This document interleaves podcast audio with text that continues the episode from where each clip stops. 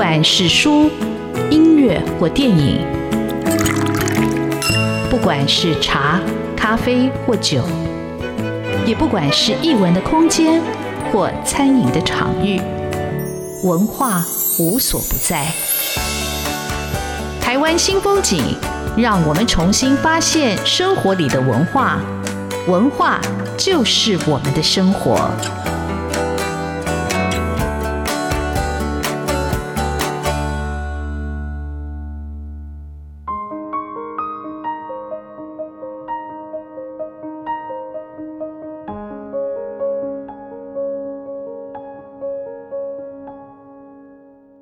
在地铁车厢关门警示声中，一个年轻人快步冲下电扶梯，飞跳过最后几级的阶梯，落地时滑了一下，险些跌倒，却未拖慢奔向车厢的速度。车门关上的时间比他料想的还快，一个鼻头的距离，在他面前关上。他紧急刹车，因速度突然停止而拉直身体，连后脚跟也都提了起来。列车开动了，年轻人和他脸上的尴尬都来不及上车，只得退回月台黄线后面，装出若无其事的样子，拿出了手机，利用下班列车五分钟后才到站的空档，将他赶不上车、差点被车门夹到的糗事，透过网络昭告天下。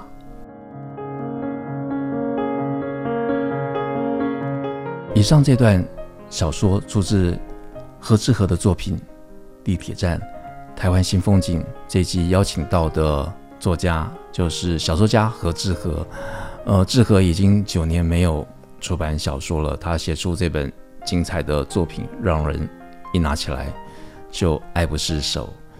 我待会要问志和啊，为什么这部小说会等了这么久？还有这个地铁站的灵感是怎么来的？但是。在他介绍他的作品以前，我要先问他，他的文学之路是怎么开始的？我们欢迎小说家何志和。志和好，志峰大哥好，各位听众朋友大家好。好，志和，我知道你从事小说创作其实很早，而且一开始出道就得奖。那最近这本小说《地铁站》也得到了金典奖哈。那你的文学之路或者你的阅读之路是怎么样开始的？其实我的文学的创作之路其实。也没有什么特别的地方啊，就跟大家，尤其是在高中的时候吧，那时候呢，就是莫名其妙的就，呃，加入了这个校刊社，然后呢，就遇到了一群那个喜欢读书啊，喜欢，呃，写写诗啊、小说的那些同学跟学长，所以就这样莫名其妙的，算是耳濡目染吧，然后就开始就写这些东西了，在校刊发表。嗯，但是就我所知哦，志和本来是写新诗的，后来受到同学的批评，他写起了小说，然后在二零零二年出版了他的一本书，叫《失去夜的那一夜》。好，你的同学到底对你提出了什么样的批评？这个批评为什么让你从创作的文类从新诗转到了小说？就是高中的时候写诗嘛，因为那时候就呃想说，诗是其实很多人踏入文学之路的最先启蒙的文类嘛。所以那时候就想要写诗，那当然就写了一些情诗嘛。所以就拿一个笔记本啊，然后在上面就是写了整整一本的情诗。问题是那时候都没有没有心仪的对象，也没有想要告白的对象，所以那都是想象出来的。所以我就把那个情诗啊，就拿给那个校刊社已经有这个诗创作经验的同学看啊。哦，但是他看了后就就说写的很烂这样，而且呢一眼就知道写的很烂。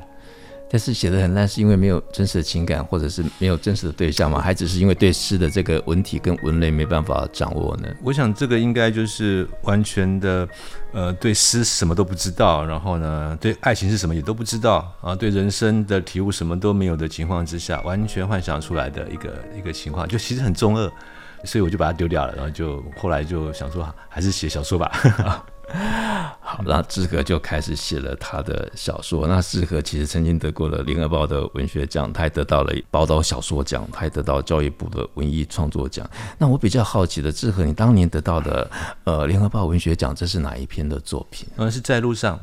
其实我得奖虽然蛮少的，就是我也不是那种很会得奖的那些作家，对，所以得奖都是运气好这样。但是志和，就我所知的一些读者或者一些文坛的朋友跟前辈，呃，对志和的作品都充满了关注。那我比较好奇，其实志和，呃，他现在是在文化大学的文艺创作组教书，但他自己本身学的是英文，他也拿到了比较文学的博士啊。那怎么会从一个英文的一个背景，然后转到中文系来？呃，其实我。就是在高中的兴趣，其实我是对文学很有强烈的兴趣嘛。可是那是那个时代，就是我们会比较呃崇洋媚外一点啊，就想说要读文学嘛，当然是读西洋文学。所以呢，就跑去念了英文系哈。可是能，念的英文系，但是英文底子又不好，所以呢，老师要我们看原文的作品啊，我们都是去买那个志文出版社的翻译本哈。所以呢，我们就自己嘲笑自己说，我们是英文系中文组。呃，等一下，老师要你们去找。英文书来看，然后你们找了中译本来看，对对对，然后做学堂的报告。对对对，比如说看莎士比亚，当然要原文嘛，然后要看什么海明威的小说啊，都要原文啊。问题是我们原文看太慢嘛，所以就跑去看翻译本。哇，这个志文新潮文库的影响真的是深远，而且造福了好多的学子。呃，其实现在在回顾看会非常有趣，就是其实那些有些译文都是完全是完全是不对的。所以我们就学到了莫名其妙的海明威，然后学到了莫名其妙的莎士比亚，然后就深受这样的影响。呃，但那影响真的很深远的。我觉得你说那个译文不对，我一直想说，后来我才发现，其实卡缪的《异乡人》他的英文的译名叫法文我不懂，但英文叫 Stranger，他基本上就是一个陌生人或者是一个局外人啊。所以因为我看完了整本《异乡人》，我不晓得他那个异乡到底在哪里，但那种误译也产生了一种嗯美感。那。其实志和他很谦虚，他说他的英文不好。可是志和其实他有一段时间他在英文杂志社当主编，他自己也翻译过很多重要的作品。其实是在那个英文汉声杂志社，然后担任那个修文编辑的工作。那时候是有干到副主编这样子。那这份工作呢？你觉得做起来就是他其实还是要你的一个专业的一个知识，你才有可能胜任这样的工作。其实我是为了要出版自己的书才潜伏进入出版社。想要当那个第五纵队，看看出版社在做些什么事，然后有没有机会出版自己的书。结果后来我刚毕业的时候，好不容易进入出版社以后，才发现，呃，在里面我根本就就把那个创作的的时间跟精力都磨掉了，所以后来才决定离开那个地方去做翻译，这样。呃，的确，因为你你到一个英文的杂志的一个出版，它比较会偏重在语言的方面嘛，哈，所以就是你的创作跟你就会比较有点距离。那在你的阅读里头，跟你后来在你创作小说，有哪一些作家或者作品你是最想成为的作家，或者他哪些是对你有产生一种风格上的一个影响。嗯、呃，其实我早期我会很喜欢，就是大家都喜欢那些作家。其实我我的这个养成过程其实并不是很特别。譬如说像海明威啊，像马克吐温啊，像契诃夫啊，大概早年都是学这些人嘛，或者是像是日本的川端啊、芥川啊等等。可是到了后来，我就发现我慢慢的有一种倾向，就是我开始想要躲开、躲避，就是这些人的影响。所以我后来就变得有点怪癖，就是我不喜欢去看跟大家想读的那些书，就是越是流行的书，我就越是避开。所以我必须很可耻的讲说，我到现在其实我还没有看过村上春树的作品，那就是因为我怕说我看了太多的这些书的话，会变得跟大家一样，所以我就并没有刻意的让哪一个作家就列为我的这个学习的学习的对象，这样。嗯，所以你这个语言跟那个文法，就自己就从实际的创作里头去摸索出自己的。呃，其实也不是完全的个人的摸索，而是说我应该是就是这边学一点，那边学一点，然后就是集各家之小成这样子，然后变成大成了。没有，呃，我补充一下，村上春树，我我其实跟志和有一个类似的一个羞耻心哦，就是其实村上春树的很多书一出版我就买。但每本小说我都没有读完，不晓得为什么，我读一读，我的精神就涣散了，我没办法跟着他的小说叙述到最后啊，所以我每本读到后来都迷路了。但是村上春树，我最喜欢的是他的杂文集，我觉得他的杂文集里头有很多的他的养分，而且他观察人、观察生活、观察社会、观察音乐哦，听有时候听音乐的，我觉得他都有自己非常独到的一个角度。这里我们休息一下，待会我要先来问。适合在他开始创作或者他工作之初，他其实做了很多的翻译。这些翻译书是怎么选出来？他到底花了多少力气去做这些翻译书的事情？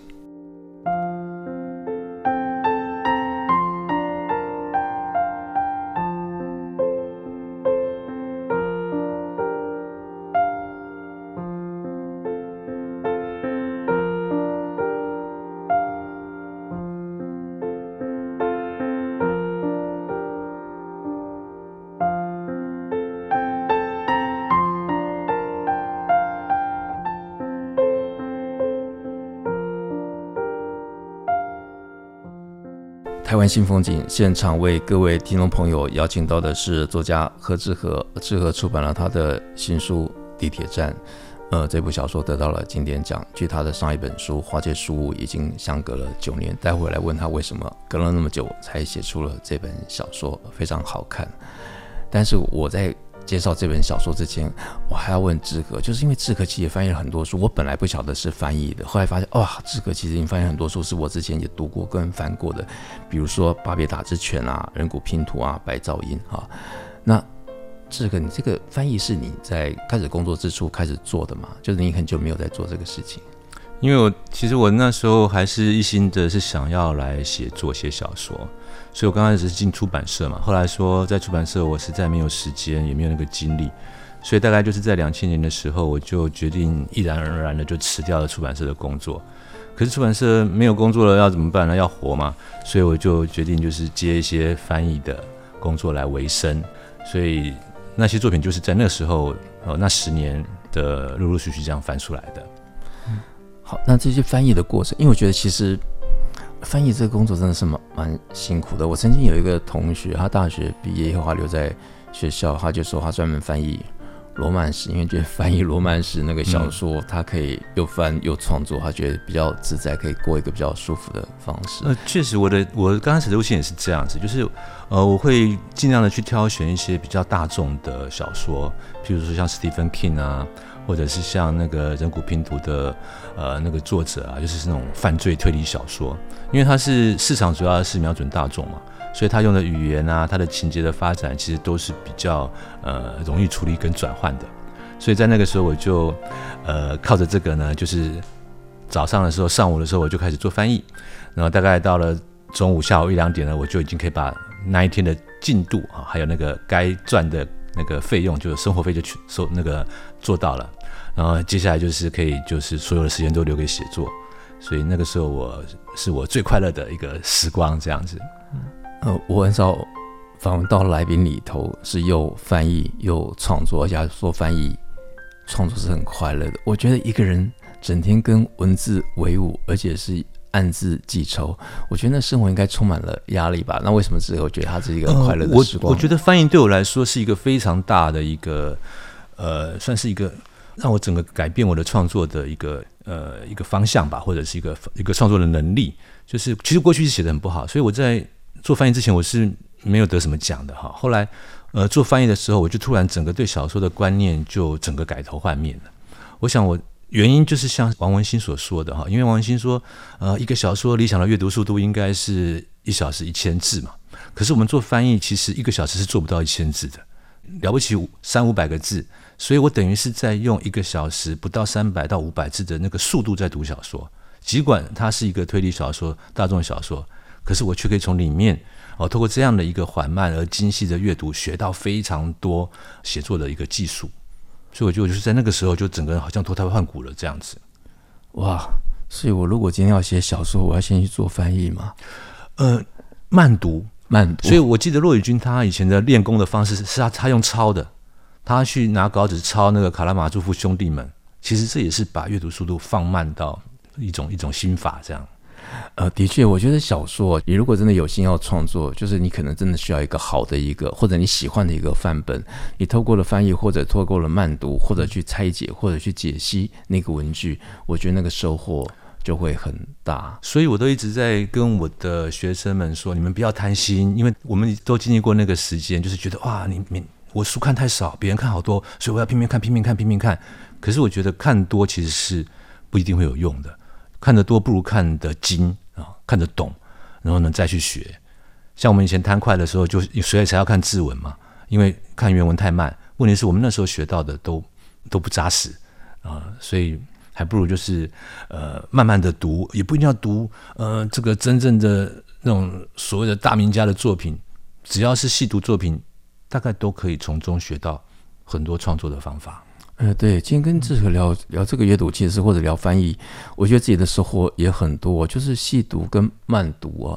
那你会不断的去咀嚼，然后去想他是怎么样把这个故事去把它讲出来。而且所谓的名家或者所谓的名作，其实有时候也不一定。就是我最近在重读，我最近反而重读费兹杰罗的短篇小说，我非常喜欢。嗯、我觉得他的那个成就或者他的叙述，其实一点都不比海明威逊色。嗯、那事实上，我在读海明威的小说，除了《老人与海》，我比较有感。说真的，其他我在读的时候都不晓得在读什么。那个也是一样，精神很涣散，然后好像在喝白开水。你不晓得这个人的对话到底意味着什么。那我觉得小说透过这样的一个细读，那个味道就会出来。缺点就是你读的慢的话，你可能写的也就跟着慢了。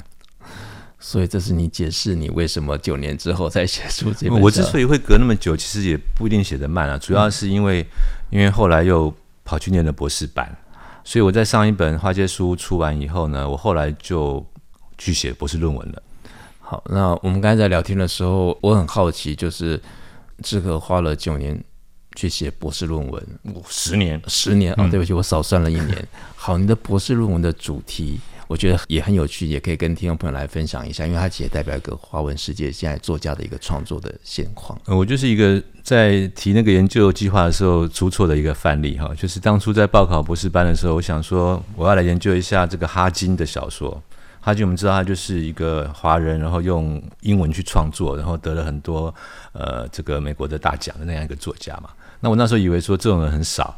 所以我就想说，我是英文系的，然后呢，我也写小说，那怎么会有一个人用英文写小说，然后写到这么厉害？那这样呢，我一定要好好的要去理解一下。所以我就拟了这个研究计划，然后去考比较文学的研究所，诶，没想到录取了。就开始真正的研究以后，我才知道那些教授没有告诉我一件事情，就是像这种人其实不是只有哈金，太多太多了哈，包括林语堂，包括张爱玲，就一大堆。所以我就开始就是。而且还要再一直往上溯到清代，然后到更早以前的时代，都是很多人在做这个非母语的书写，所以这就是为什么我就花了十年的时间。那你自己从这段时间里头，您自己的收获什么？你该讲说，你透过阅读、透过慢读，你有得到一个嗯，写作上的一个有一个开悟的一个路径。那这个你讲这些非母语写作，你这样的一个研究下来。你有得到什么样的一个新的知识？有有，我觉得我最大的收获就是关于读者的，我对读者的想法。就是过去我们很多写作者会觉得说，创作是为了艺术的追寻，为了个人的呃这个理念的一个一个展示，所以读者可能比较呃他们不愿意谈，或者是觉得说我们不应该媚俗，不应该迎合读者的想法。可是那些华人的非母语书写者，他们的第一读者的设定都是西方人，都是外国人，就是他们使用的那个语言的对象。所以他们必须要透过他们的文字，就是说来说服他们那些读者，让他们接受他们的作品。所以这个时候我就觉得，诶，这个读者的意思对他们来说就很强烈了。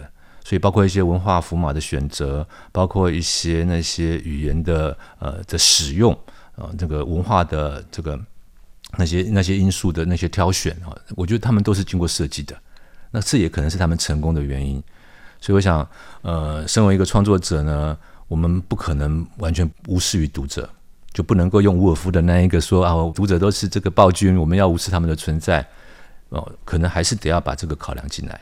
当然也不能够完全的媚俗啦，但是如何调节，我想这是我在做博士论文研究的时候我学到的一个观念。这样，所以因为你有这样的一个过程，所以你在写小说的时候，因为你考虑了一个读者接受的或者阅读的速度，或者用情境的设计。嗯你就让读者更容易进来。那刚才志和在讲的时候，其实我在想说，对，我读林语堂的《京华烟云》呢，它其实是从英文对他翻译英文写的过来的，但是又很像那《红楼梦》的故事哦。那其实是一个很好的一个例子，它其实就让呃西方的读者可以知道中国的一个故事，或者在时代转换中这些流离的或者情爱的发展的故事。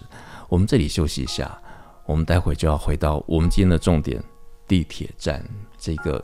经过这么长的一个摸索，对于读者的、对于文本的一个练习也好、想象也好，或者是不断的一个钻研也好，志和写出了一本非常好看的小说《地铁站》。我们休息一下。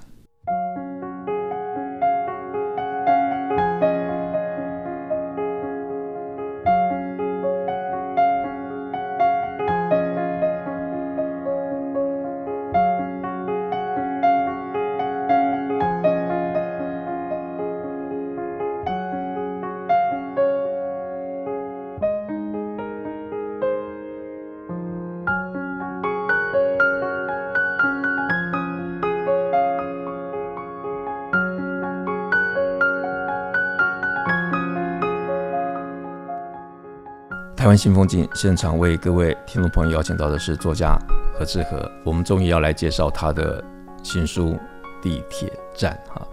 那《地铁站》是一个什么样的作品呢？作家郝宇常说，他为我们揭示了日常生活的崩毁，而那崩毁是如此真实可信，仿佛就发生在你我之间。每当列车轰隆隆经过身旁的一瞬，迎面而来的竟是死亡的强烈魅惑。好，所以我们知道这是一本讲死亡的小说，但是其实透过死亡来检视、来回视我们的人生故事。好，这个，你这本小说到底是怎么样写出来？又花了多少的时间把它写出来？呃，其实这本书里面有很多跟自杀有关的案例哈。那它当然在这个小说里面，它都是发生在那个地铁站的这个空间。所以我之所以会写这个文章、这个小说呢，其实当初就是像我们这一代，其实我们是历经了这个大众的这种在大众运输，然后地铁、捷运的从没有到有的那个过程嘛。所以我觉得这改变了很多的过去跟现在的一个生活方式。所以我记得当时台北的捷运刚盖好的时候啊，就经常发生这种有人在车站去跳跳轨自杀的案件，新闻常登。然后只要一登出来，报纸就会弄得很大。然后呢，可能那个议会的议员也会去质询，然后给那些官员一些压力，说：“哎，这问题要怎么样解决啊？”所以那个时候的确实他们为这个问题非常的头痛。可是自杀这个这个行为，其实你是很难防范的。呃，所以那个时候呢，我就对这个这个议题就非常的感兴趣，这样子就想说这个问题到底要怎么解决呢？所以就想到把它写成一个小说，这样。呃，的确，我看这个这本小说里头，其实我有很多勾起我对铁路、火车，或者是最呃捷运最早开始的那个月台是没有栅栏的。对。忽然有一天，所有的站都围起了栅栏，因为就是防止对啊、呃、这个自杀。那我所读过的最有名的卧轨自杀。应该就是安娜·卡列尼娜吧？我在看那个小说，有看那个电影。我想这样一个美少妇就把自己俯身在那个铁轨上，让火车从她身上压过去。我想，哇，那一幕真的，或者那一部作品就就此永恒了。那我不晓得那部小说对志和在写这个有没有什么样的联想？但是我觉得志和的写这部地铁站，他探讨的还是很多的人生的一个困难跟难题。其实我想，虽然里面有很多的死亡，但是我是想关照另外一面，就是我们看到那么多人寻求自杀，但是有更多的人，他们是好好的活着。可是人生其实并没有那么简单，那么那么容易。所以，我们面对困境的时候，我们遇到难关的时候，我们要如何还可以这样子的继续的生活，而不是像那些人一样选择死亡？还有，他们那些人为什么要选择死亡？然后我们是不是？呃，真正的理解他们的、他们的出发点、他们的背后的原因啊，还有我们要给予什么样的一个协助，所以我觉得这个也是我在小说里面呃想要发问跟探讨的。所以它会分成两个部分，一方面就是对死亡的思考，一方面呢就是对活着、活下去的一个思考。呃，其实我在看志和在接受媒体采访的时候，记得就说，呃，志和这本小说，它其实就是在乱世中寻找互相慰藉的。灵魂，那不只是男女的、父女的、呃祖孙之间的、同事之间的，或者朋友之间的各种各样情感的支撑，才有办法走过这个荒凉的一个人世。那我觉得你在写这个故事里头，你很多就来自你生活的经验吗？还是你也是从从这种社会事件来取材？我想，当然我并没有自杀的经验哈，但是所以只能够透过这个呃研究，还有这个透过想象，所以我当然，所以我。我在这个小说里面处理的这个自杀的这些来地铁站自杀的自杀者哈，你会发现他们的动机其实都是很常见的。其实那个就是在他们的那些自杀案例的研究排名前面的那些行为啊，譬如说你你你的家庭出问题啊，你的经济状况出问题，感情出问题，或者是被霸凌人际关系等等，所以我就把他们做了这个典型的案例哈。但是我在收集资料跟想象研究的过程之中，我发现一个共同点就是。我想这些自杀者呢，他们到了最后的一个时刻的时候，他们应该都是处在一个非常孤独的一个状态。就是在那个时候，你可能只要稍微得到呃有人伸出的援手拉他们一把的话，很有可能他们就会呃这个回心转意，或者是做出不同样的不一样的决定，是这样子。呃，在很多的评语里头，我觉得最常看到就是很多读者朋友会对志和的小说说，他的文字节制内敛，擅长从平凡的生活取材。正是因为擅长从平凡的生活取材，我觉得这个故事更有说服力，更有亲近感。所以你读的时候，你就会跟着进入到他的世界里头，那跟着主人翁一起欢笑，或者是一种苦闷。你甚至也很想跳到故事里头拉那个主人翁一把。其实这个，因为它虽然跟自杀有关，但是它其实并没有那么沉重。因为其实我最早是想要把它写成一个黑色幽默的故事。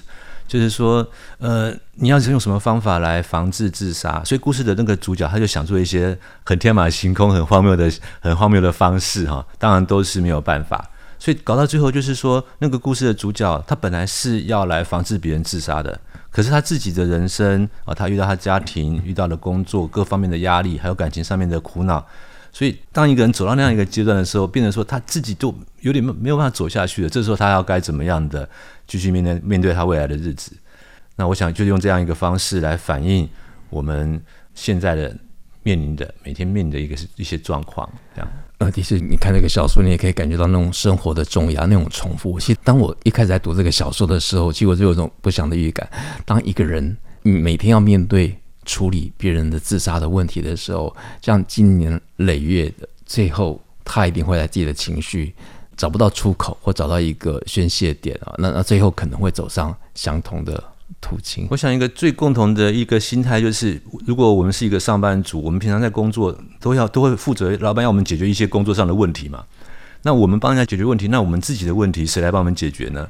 所以这个就是一个非常需要呃思考跟关心的地方，这样。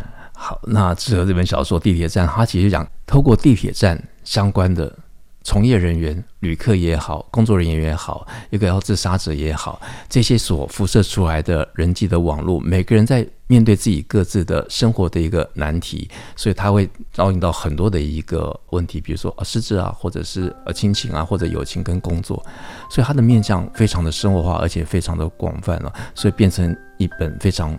精彩生活的一个小说，那非常值得介绍给所有的听众朋友。还没有看的朋友，赶快去找来看。今天很感谢，呃，作家何志和上我们的节目来为听众朋友做这么多精彩的、你别的地方听不到的深刻的分享。谢谢志和，谢谢志峰兄，谢谢各位听众朋友。